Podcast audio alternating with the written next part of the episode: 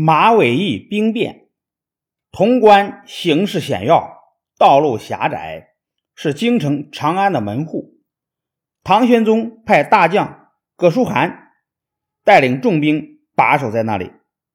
叛将崔潜在潼关外屯兵半年，没法攻打进去。叛军攻不进潼关，但是关里的唐王朝内部却升起了事端。葛舒涵主张在潼关坚守，等待时机。郭子仪、李光弼也从河北前线给唐玄宗上奏章，请求引兵攻打安禄山的老巢范阳，让潼关守军千万不要出关。但是，宰相杨国忠却反对这样做。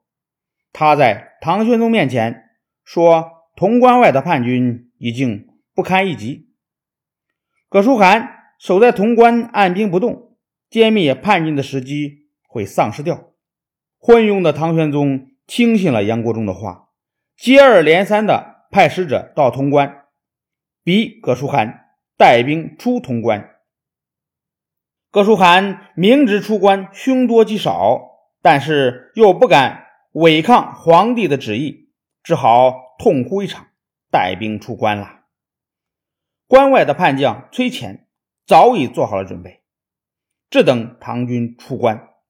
崔潜派精兵埋伏在灵宝西面的山谷里，葛舒涵的二十万大军一出关就中了埋伏，二十万大军。几乎被叛军打得全军覆没，葛舒涵也被俘虏了。潼关失守以后，关内已经无险可守。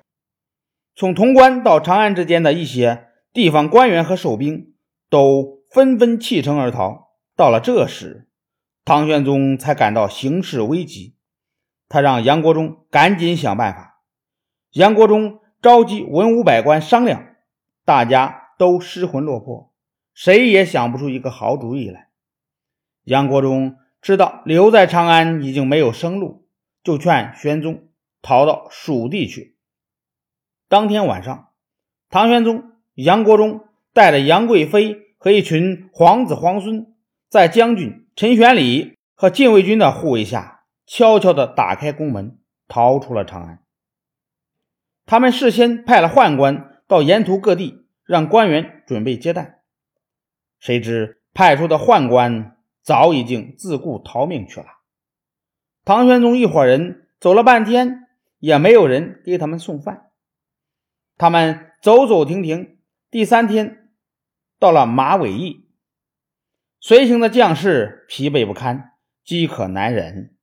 他们心里越想越气，好好的长安逮不住，弄得到处流亡，受尽辛苦。他们认为。这全都是受了奸相杨国忠的连累，这笔账应该向杨国忠算。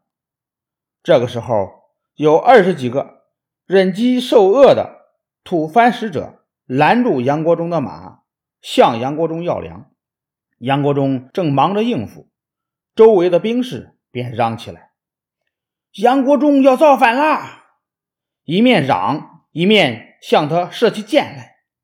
兵士们杀了杨国忠，情绪更加激昂起来，把唐玄宗住的驿馆也包围了。唐玄宗听到外面的吵闹声，不知是怎么回事左右太监告诉他，兵士们已经把杨国忠杀了。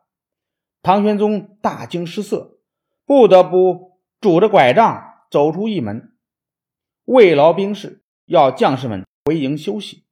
兵士们。哪里肯听唐玄宗的话，照样吵吵嚷嚷。玄宗派高力士找到将军陈玄礼，问兵士们不肯散的原因。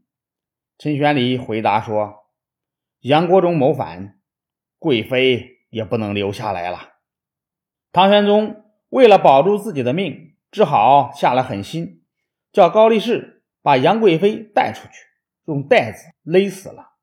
将士们。听到杨贵妃已经被处死，总算出了一口恶气，撤回了军营。